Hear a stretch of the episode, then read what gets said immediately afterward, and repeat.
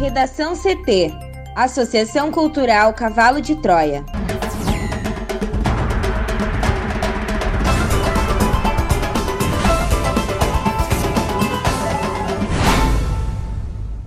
Agora, no Redação CT.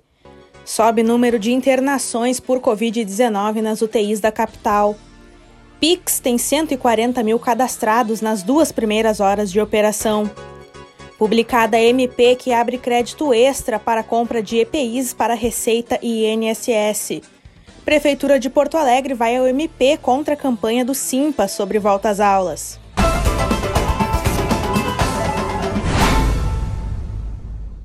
Eu sou a jornalista Amanda Hammermiller, este é o Redação CT da Associação Cultural Cavalo de Troia.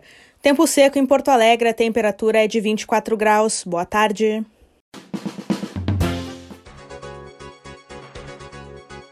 E um ciclone extratropical promete temporal ao longo do dia no Rio Grande do Sul.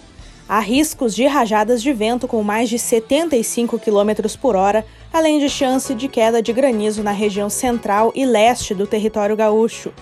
em Porto Alegre, a máxima é de 24 graus.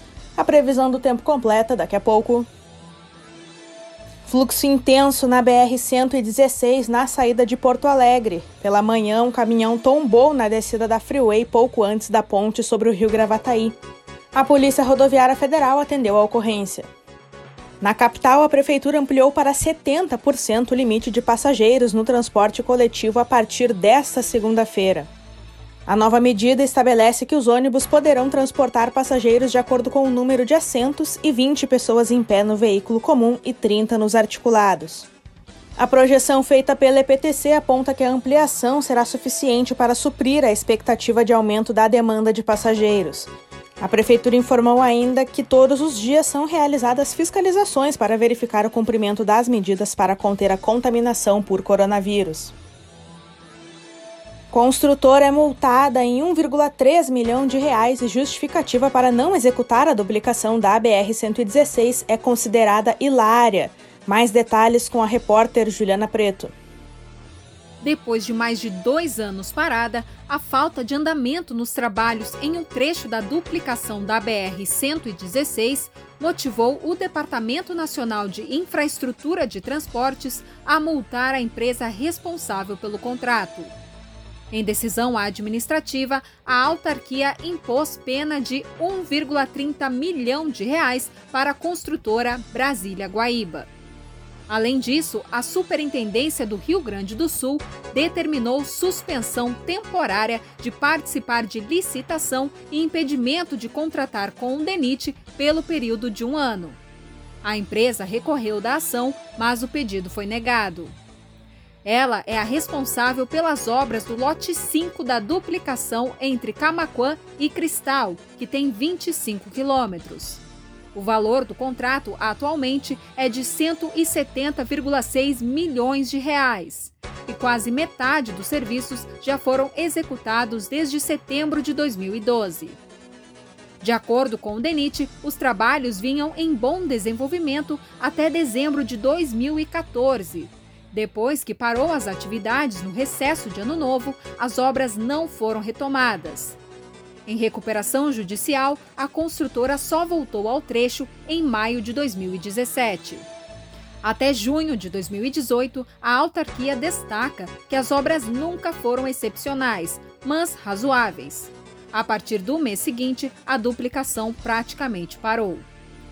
A construtora se defendeu dizendo que o DENIT atrasou o pagamento, demorou para entregar o projeto executivo, alterou a ideia inicial da obra e não deu as condições necessárias para a execução dos serviços, com atraso nas desapropriações e nas licenças ambientais.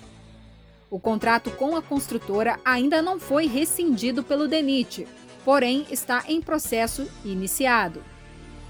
A autarquia ainda não definiu se irá chamar a segunda colocada na licitação, concluída em 2012, ou se irá realizar nova concorrência para finalizar a obra. Independente da decisão, o DENIT corre contra o tempo para conseguir entregar todos os 211 quilômetros da duplicação até o fim do ano que vem. Atualmente, 94 quilômetros já estão em uso e outros 31 devem ser liberados até dezembro de 2020. Sobe o número de internações por Covid-19 nas UTIs de Porto Alegre. A capital teve leve variação na ocupação dos leitos de unidade de terapia intensiva nesse domingo. Conforme painel de controle da Prefeitura, o índice passou de 86,63% no sábado para 86,75% nesse domingo. O total de pacientes confirmados com Covid-19 em tratamento intensivo passou de 248 para 261 em 24 horas. Até o dia anterior, o índice vinha consolidando uma tendência de queda em ritmo lento e gradual, que se torna mais significativa olhando os gráficos de um período mais longo. A quantidade de pacientes confirmados com o coronavírus no sábado havia sido a mais baixa em 80 dias. Agora, o total de pacientes internados chega a 681, ante a uma capacidade da capital de 791. Dos internados, 290 são por suspeita ou confirmação de infecção por coronavírus. Os hospitais que têm maior ocupação no momento são Cristo Redentor e Moinhos de Vento, com 100% dos leitos ocupados. Seis dos 17 hospitais monitorados não haviam atualizado dados até às seis e meia da noite deste domingo, como Nossa Senhora da Conceição, Hospital de Porto Alegre, Hospital Pronto Socorro, Independência, Santa Ana e Divina Providência. Até a noite de sábado, Porto Alegre teve 35.355 casos confirmados e 1.054 mortes por Covid-19 já são 29.386 casos recuperados. No mapa preliminar do distanciamento controlado, divulgado na sexta-feira, a capital foi classificada como bandeira laranja pela segunda semana consecutiva. Para o Redação CT, Juliana Preto. Pix tem 140 mil cadastrados nas duas primeiras horas de operação. Juliana. A possibilidade de pagar e receber recursos de 2 a 10 segundos fez com que 140 mil cadastros fossem registrados só nas primeiras duas horas de funcionamento da primeira etapa da implantação do PIX, o sistema de pagamentos instantâneos do Banco Central. A grande procura pelo sistema chegou a causar instabilidades em alguns bancos. Conforme Carlos Eduardo Brandt, do Departamento de Competição e Estrutura do Mercado Financeiro do Banco Central, houve questões pontuais com algumas instituições por problemas de conexão, mas o sistema opera com normalidade. Nesta segunda-feira, foi aberto o prazo oficial para o registro da chamada chave do sistema, uma espécie de identificação do usuário. Cada pessoa pode cadastrar até cinco chaves, como CPF ou CNPJ, número de telefone celular ou e-mail. Para pessoas físicas, as transações serão gratuitas. No caso das empresas, é possível registrar até 20 chaves diferentes. Nesse caso, haverá cobrança, mas por valor muito menor do que atualmente se paga para fazer as transferências tradicionais e cada banco vai definir sua tarifa. O custo do BC para os bancos será de 10 centavos a cada 10 transações, ou seja, apenas para cobrir os custos. Na manhã desta segunda-feira, o BC fez uma live com executivos da área para explicar o funcionamento do novo sistema. O nome Pix não é exatamente uma sigla, mas sim uma referência a pagamento instantâneo eletrônico. Embora o cadastro tenha começado nesta segunda-feira, bancos já estavam fazendo pré-cadastros. E apesar da estreia oficial do registro, será preciso esperar mais 40 dias para fazer transações pelo Pix, pois os pagamentos instantâneos começam a funcionar para todos em 16 de novembro. A medida provisória 1007, que abre crédito extraordinário em favor do Ministério da Economia no valor de 98,270 milhões de reais, foi publicada nesta segunda-feira no Diário Oficial da União. A MP anunciada na última sexta-feira pelo Palácio do Planalto e os recursos serão destinados à compra de equipamentos de proteção individual e outros itens de segurança para servidores em atendimento presencial na Receita Federal e no INSS. Em nota divulgada na sexta, o governo informou que os recursos também poderão ser usados para a instalação de proteções de acrílico e compra de materiais adicionais de limpeza e desinfecção. Por meio de nota, o governo informou que a medida irá colaborar para a reabertura de 1.561 agências do INSS, com segurança para os servidores e a população, conforme os padrões indicados pelas autoridades sanitárias. Segundo o anexo da MP, desse total, 10,8 milhões serão destinados à Receita Federal e outros 87 milhões de reais ao INSS. Os recursos necessários à abertura do crédito virão do cancelamento de outras dotações orçamentárias. O último sobrevivente espanhol conhecido dos campos nazistas, Juan Romero, morreu aos 101 anos na França, segundo anunciou o governo espanhol, descrevendo-o como um herói. O presidente socialista do governo espanhol, Pedro Sanches, disse neste domingo no Twitter que Juan Romero foi um herói para o país e que lutou contra o fascismo, pelas liberdades e em defesa da democracia. A Associação Amical de Mauthausen e outros campos e de todas as vítimas do nazismo da Espanha confirmou que Romero era o último sobrevivente espanhol conhecido dos campos.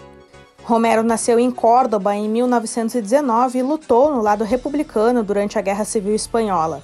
Foi deportado em agosto de 1941 da França para Mauthausen, na Áustria, e voltou à França apenas depois da Segunda Guerra Mundial, quando a Espanha ainda estava sob o regime de Franco. Em sua fuga da Espanha, após a vitória de Franco, os republicanos se juntaram na França à Companhia de Trabalhadores Estrangeiros e à Legião Estrangeira. Mas em 1940, quando os nazistas invadiram a França, foram capturados pelos alemães, que os consideravam apátridas e mais tarde foram deportados. Em agosto, quando obteve o reconhecimento do Estado espanhol, Juan Romero falou à imprensa sobre todas as pessoas que entravam nas câmaras de gás ou sobre os carros cheios de mortos. Juan Calvo, historiador e membro da Amical de Mauthausen, disse que, de acordo com o histórico, ele era o último espanhol sobrevivente dos campos, mas não descarta que possam haver outras vítimas espanholas que mantiveram essa informação em privado. O historiador disse que dos quase 9 mil deportados espanhóis, 7 mil foram enviados para Mauthausen, um campo no qual cerca de 90 mil deportados morreram. No Redação CT, agora previsão do tempo com Juliana Preto. A segunda-feira começou com pancadas de chuva em boa parte do Rio Grande do Sul, mas sem grandes acumulados. No entanto, um ciclone extratropical na costa do estado promete temporal ao longo do dia. Segundo a SOMAR Meteorologia, esse ciclone, que é uma área de baixa pressão atmosférica que gira no sentido horário, deve ocorrer no centro e leste do território gaúcho.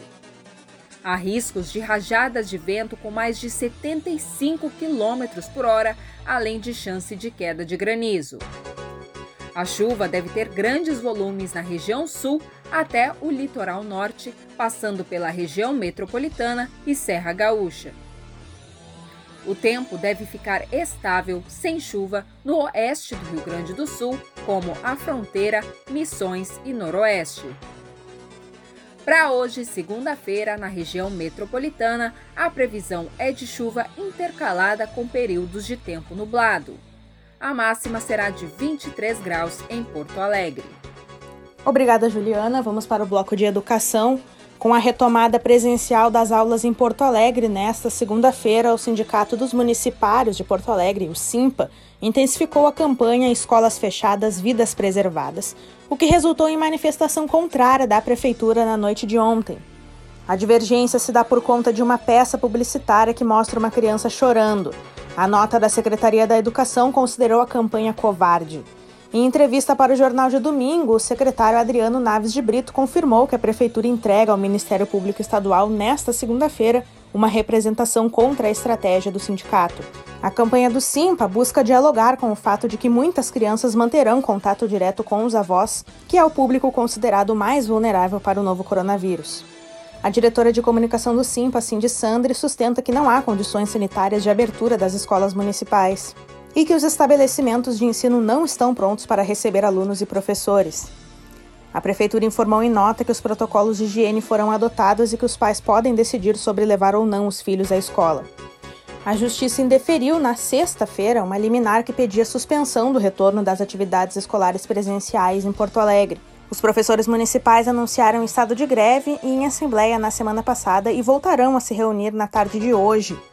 Na decisão, o juiz Murilo Magalhães Castro Filho citou a manutenção da cidade na bandeira laranja no modelo de distanciamento controlado.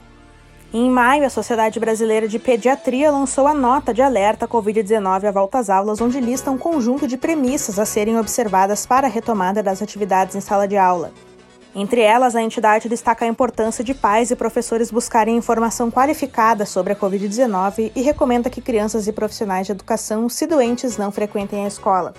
Apesar da manutenção da capital na bandeira laranja no modelo de distanciamento controlado, a retomada das aulas ocorre após o aumento no número de internações por coronavírus.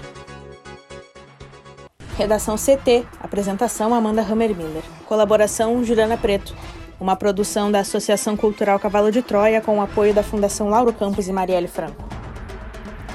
Próxima edição amanhã, a uma hora. Boa tarde.